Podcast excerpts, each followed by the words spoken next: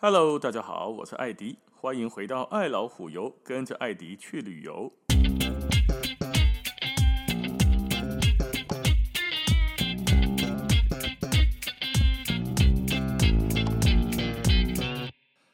我们今天来聊一聊瑞士另外一个相当知名的旅游城市，这个城市叫做卢森，卢森，也有人把它翻译成留森。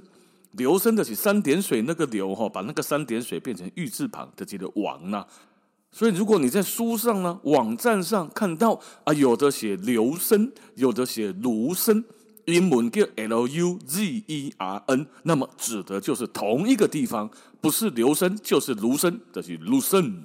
这个地方呢，在一千三百多年前，它是卢森湖畔的一个小渔村娘娘，直到西元前大概。啊，不，我们是西元前拍摄，西元七百五十年，哦，西元前七百五跟西元后七百五，我们查说这西元七百五十年左右，当地呢的本笃会叫做圣莱奥德加尔会修道院哦，它这个修道院建立起来之后，卢圣才逐渐的发展，而且发展的还不错哦。发展到西元一七九八年到一八零三年之间，卢森还成为拿破仑的赫尔维蒂共和国的首都哦，所以发展的相当还不错了哈，混得还蛮好的。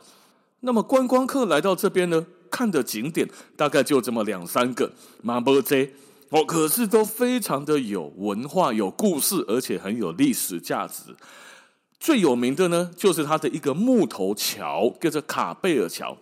卡贝尔桥呢，把卢森的南北两岸连接起来。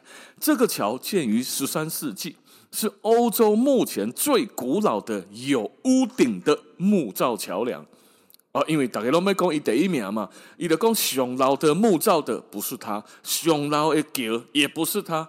好吧，那你们他妈的桥都没有屋顶，都没看过，您没有看过，啊，那我马上讲，我就是有盖子的。最古老的木头桥，安内塞不？哎塞，它是有盖子的最古老的木头桥，没错。建于多久呢？建于一三三三年，嘛，做好记的对吧？一三三三年，全长呢两百零四公尺，也算是在中欧地区最长的一个木头桥了啦。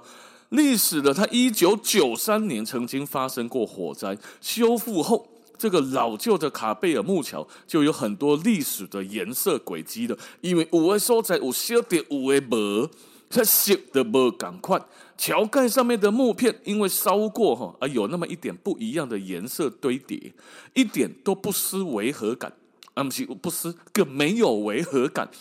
哦，横梁上面的有一个一块一块三角形的彩绘木板画。总共有一百二十幅左右的画作画在这个桥，你得走几步，你就看到一幅画在你的屋顶。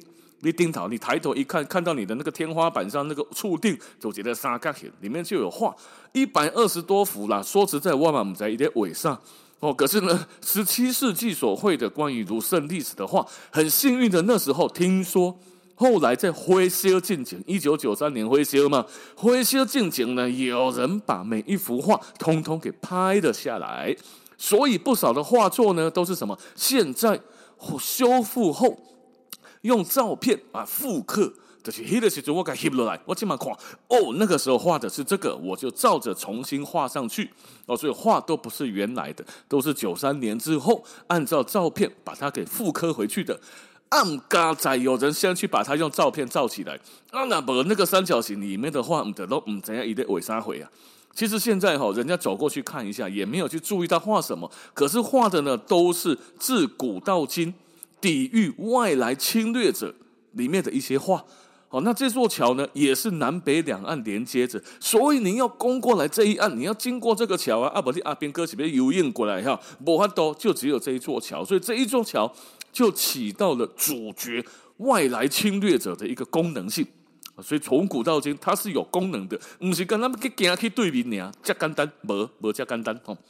那么卡贝尔古桥呢？这个桥是我们对它发音的翻译了，但是这是德文。如果你按照它的意义的话，意思啊，这是教堂桥，因为这个河旁边有一座鲁圣大教堂，卡贝尔桥就在教堂的正前方。这一个河旁的大教堂呢，其实相当漂亮哦。一叠水书哈，你要找个教堂很奇特的是，瑞士的教堂没有一定的样貌。像这一个大教堂呢，屋顶很像我们在俄罗斯看到的圆圆的洋葱头。虽然呢，俄国人讲黑不起长啊啦，你看那黑了起蜡烛的火焰，什么他妈洋葱哦，但是我们看起来就像个洋葱一样的圆圆的头吗？这一座教堂呢，它上面就两颗圆圆的这种洋葱头。那硬要找跟瑞士的共同处哦，就是这个大概都会有一两个高塔。那这一个两个洋葱洋葱头远远的地方？湖的另外一边远远的地方有一个教堂，它有两个塔一样的，可是这个教堂呢是两个圆头，那个教堂是两个尖顶，讲讲讲，弄会当差欧连基里啊，所以那个两个教堂的造型完全不同。在这个瑞士跟卢森这里面，你会看到的教堂，整个瑞士你走一圈，会发现它没有一定什么啊，这种哥德式啊，这种文艺复兴式啊，这种是什么巴洛克，没没一点，一送的贺哦，所以它的盖教堂跟我们去其他国家看起来的稍微不同，没有那么的大，没有那么的雄伟，可是长得都很不一样。这一个教堂呢，鲁圣大教堂，你走进去看了，哇！里面哈，如果从窗户进来刚好有阳光的话，里面你看到粉红色的内装哦，能弄来讲粉红色的内装是什么？是车啦哈，啊是讲是白行啊，这是高等来的内装昏红色的。窗户的阳光如果洒进来，你坐在里面颜色更好看。所以这一个教堂呢，如果大家下次去的时候，走过卡贝尔桥，走到对面有两颗圆圆的这个教堂。不妨走进去，给他感受一下里面的这种气氛。那在这个教堂的后面，就是河的右岸呢、就是卢森的老城区了。那你走在老城区里面，很多人就会看着地板的石头，哇，的很有历史的石板路。其实不要只看着低头看着石板路，在卢森的老城区呢，更要抬头看一下四周的老建筑们，感受一下这座城市的历史风景。老城区这里面啊，禁止车辆进入，所以我们在里面呢，走路的人、步行者可以愉快的、轻松的、安心的欣赏这座城市之美。刚刚说在老城区里面要抬头看一下四周的建筑物，喜安状，因为这个老城区里面很特别，它很多的房子里面都满满，不是里面，外面的墙壁上满满的都是很漂亮的壁画。而有的建筑物上面呢，有很多的壁画哦，看得出来是有年纪的，有点古老，有点历史的，画风也都不太一样，你就感觉得到这个好像是几十年前、一两百年前画的，而有一些画是可能这近十几二十年来画的，不但画风不同，人物上面画的故事。也不同，哎，几夸的怎样？你如果你哪一天你看到上面画的钢铁人，你会相信是两百年前画的吗？动人是漫威之后才有的东西嘛，哈。虽然它还没有钢铁人，可是上面也会画一些可爱的小巫婆，或者是一些其他的造型。这个壁画呢，很多人就是边在里面走，边往上面看壁画，相当的有趣。所以下一次去到鲁圣，不但要进去教堂里面走一下，桥上面走一下，老城区的逛街也不要错过它。那在老城区里面走一走哦，往湖边一直走出来的话啊，你得看到开西路上我有一种店，在在卖表啊，好多的钟表店，有的呢有卖卡地尔，有的卖万国表，有的卖什么 IWC，很多不一样的，有的呢卖劳力士。你那是顶头看到有人写中文呢，就那一个房子不是房子，那一家店上面的除了英文的，它有什么表的品牌之外，它还写中文。好、这个在呀，大陆观光团必去的一家店。去的时阵，你就不要进去淌浑水了。来电路阿郎啊，来电都大陆对岸的朋友们都在那边用力的消费。我曾经很好奇的走进去看了一下。因为我长得跟对岸的人大概也没什么差别嘛，至少瑞士人分不出来啊。我就给他里面哦，大献殷勤啊，强国人、啊，无啥咪得是有钱啊，老子有钱砸死你的那种感觉。哦，一进去人家就来了，那我就故意要去看一下什么呢？看一下在那个店里面卖的，跟在别家店卖的是否价格不一样。我就是背后啊那个吼，有较贵无啦，因为大家要分钱嘛。导游要分呐、司机要分，店家还要赚，对不对？我就看了一下，哎，没有比较贵，可是卖的种类哈，那个款式啊，都比较贵的那种款式居多哦。我把底下看到啥呢？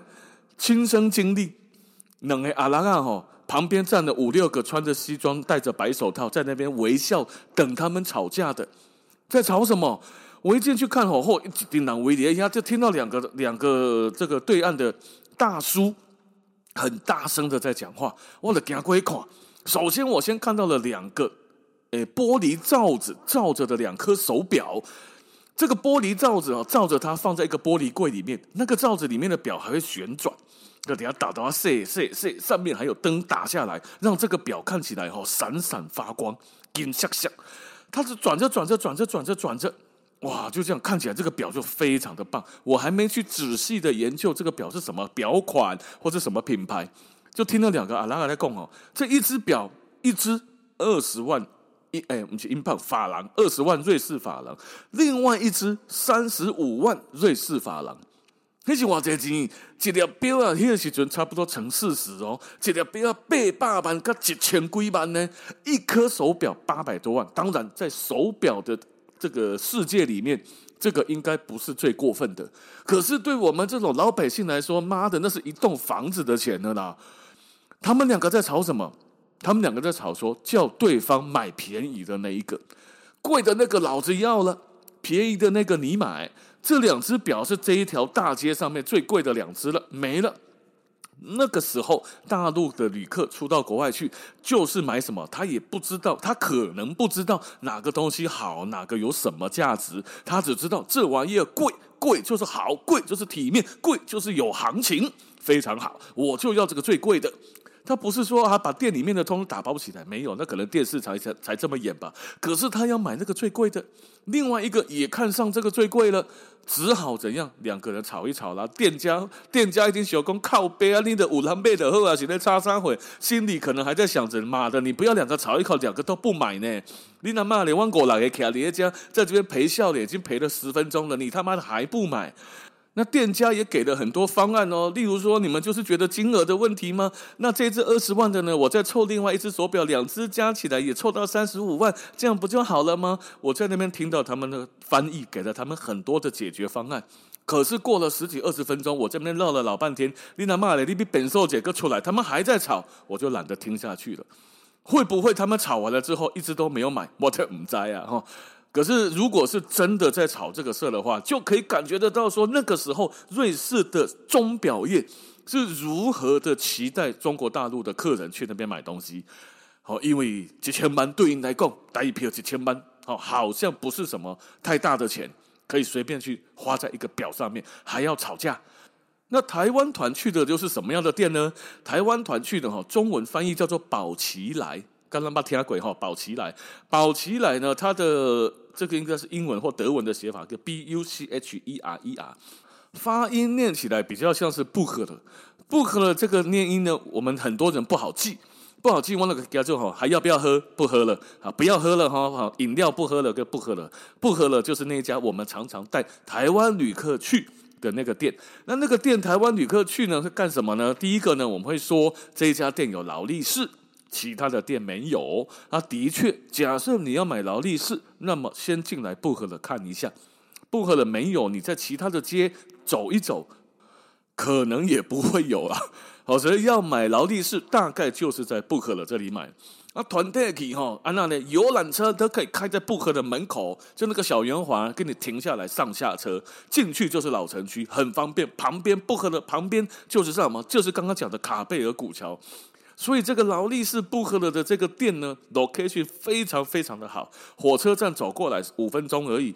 并压的老城区到卡贝尔古桥的景点里面呢，团体进去行啊，那先去拿一个劳力士的藤席啊，上面还有瑞士国旗啊，那你没买不要紧。没有买也没有关系，你的一共今天就来拿个纪念品进来走一走，上个化妆室进去再出来，说不定你就看到你喜欢的手表。这个时候你就可以停下你的脚步，看一下布盒的里面精美的商品，就有点感觉哈。用一点纪念品呢，用这边可以免费的厕所吸引一些观光客前来，尤其是那时候的台湾观光客，台湾的团几乎都会去。就是吼，一年三百六十五天，今仔日上好康，咱紧的楼顶接楼卡，阿母接阿爸，你买有买多谢，无买嘛，给你感谢，好这种感觉了，制造那种走过路过不要错过的这种机会。那鲁胜除了买手表，除了看古桥啦、老城区之外，还有一个点呢，大家通常也都会去看，因为有点故事性。这个叫做垂死的狮子像。你那从老城区走，大概也能走得到，走个十来分钟嘛，就可以走到了。看到这一个垂死狮子像呢，如果不懂它的历史，那可能就会觉得这就是一座刻在石头上栩栩如生的狮子雕塑。但如果知道这个纪念碑、狮子纪念碑啊建造的原因，那可能就会晓得这个狮子的情绪跟动作是很令人揪心的。这个作者呢是丹麦雕刻家，叫做伯特托尔戈德森吧，应该是哦。那不对不对？你走进这个山丘里面的这个冰河公园旁边有个狮子纪念碑区。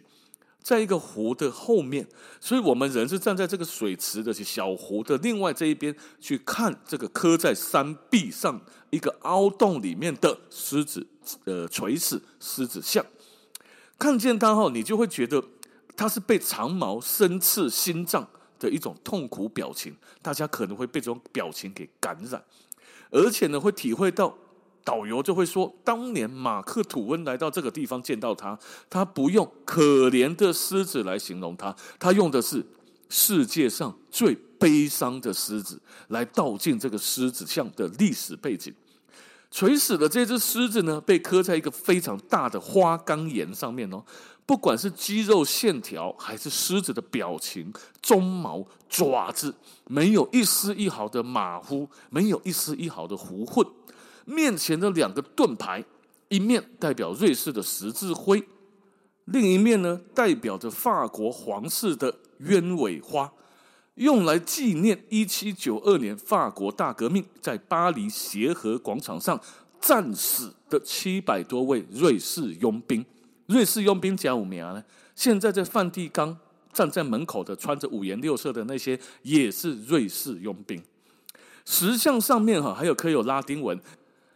巴拉布巴拉巴拉比啊，巴拉巴拉巴拉杜迪，好好吧，哎，我马不要念了。意思呢，就是献给忠诚和勇敢的瑞士。下面刻字的第一行也是 De Auguste 巴拉 September Magasi，嗯，好，也不太会念。总之，上面有出现 August 跟 September，那意思就是一七九二年的八月十号，还有九月的二三二号、三号，就是纪念战死的佣兵的时间呢。这一段历史的悲痛感觉，就透过了刚刚讲的丹麦雕塑家，把它深深的烙在这个花岗岩的墙壁当中。拿来讲哦，美丽又哀凄啊！哦，所以这个呢，也是不太能够错过的鲁圣的一个景点——垂死的狮子像。如果来到鲁圣，刚刚讲到的教堂啊、老城区，还有那个卡贝尔古桥，以及垂死的狮子像。建议都要去给他走一走，看一看。至于你要买二十万还是三十五万的表，那就看你个人的啦。那那今天这一集就先到这边，感谢大家的收听，咱们下次见，拜拜。